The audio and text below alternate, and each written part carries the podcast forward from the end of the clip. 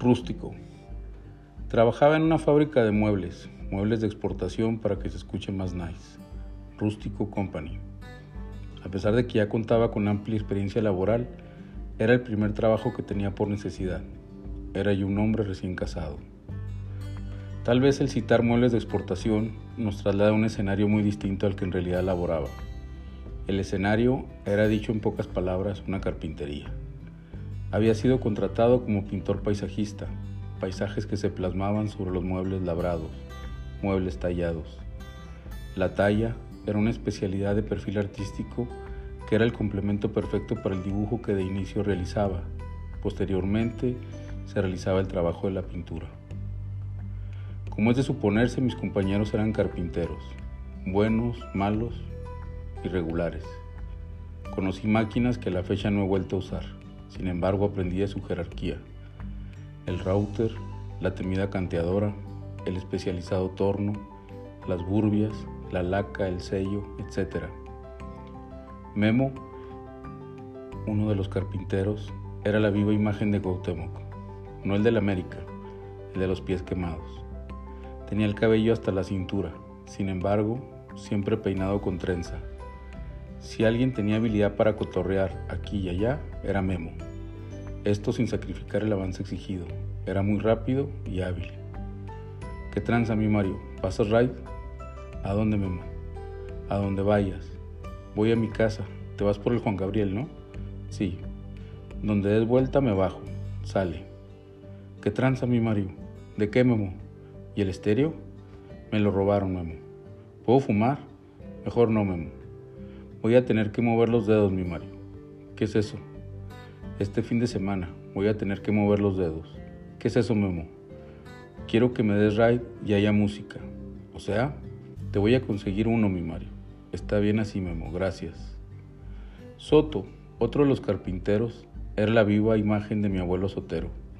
Soto no era inglés, no era similar a Cuauhtémoc, pero estaba más cerca de Cuauhtémoc que de Cortés. Sin embargo, su puntualidad se podía presumir como inglesa.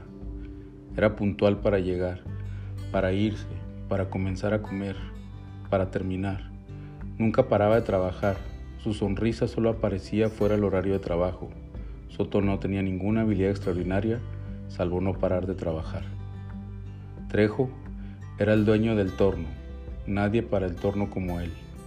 Trejo era la viva imagen del carpintero con experiencia. Si algún temor causa entrarle a la carpintería, es perder la mano o alguno de los dedos. Las máquinas son traicioneras, no perdonan una desatención. Sin embargo, Trejo no tenía temor a una experiencia como esa. Trejo, Trejo ya había perdido dos dedos. Trejo era soberbio. Mario, mi tocayo, el tallador, era mi amigo. La comunicación era imprescindible, ya que tenía que entender el sentido del dibujo para que el trabajo detallado fuera en el sentido y se lograra un diseño integral. Dibujo, tallado, pintura y carpintería debían demostrar armonía.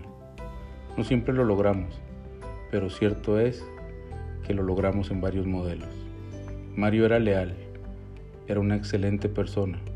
A diferencia de los demás, podía trabajar en cualquiera de las máquinas, sin embargo, Mario era inconstante. De repente, no aparecía. Tenía problemas con el refresco era adicto a la coca. Además de ellos había otros, no lo recuerdo con claridad. ¿Qué onda mi Mario? ¿Es muy difícil pintar eso? Yo creo que no, Trejo. ¿Tú qué piensas, Memo? Yo pienso que no. Sí, yo pienso que no.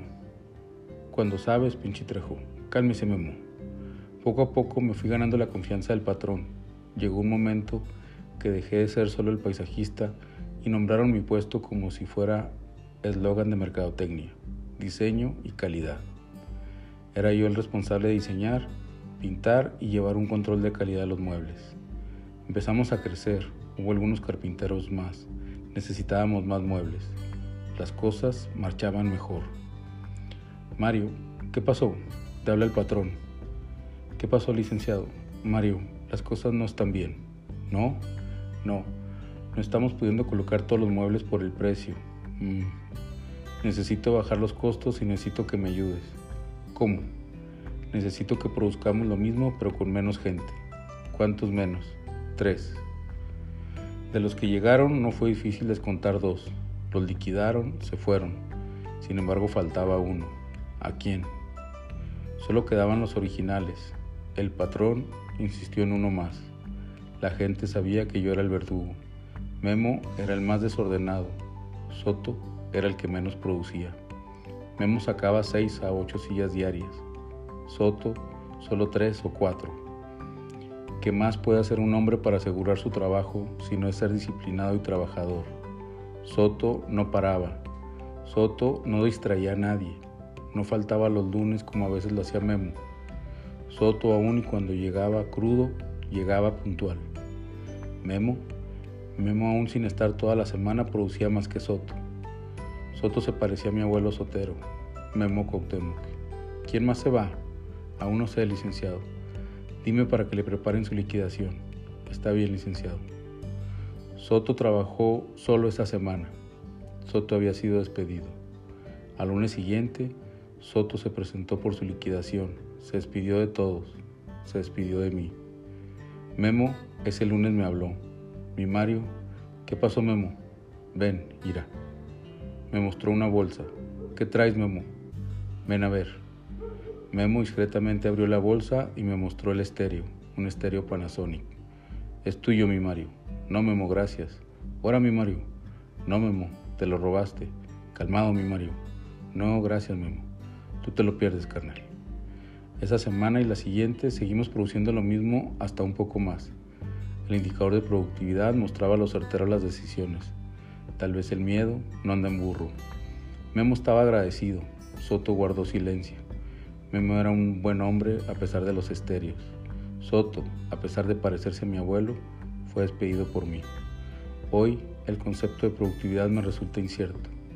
Memo está preso, Mario está en rehabilitación. Hoy Soto es productivo. De los indicadores, ya no sé.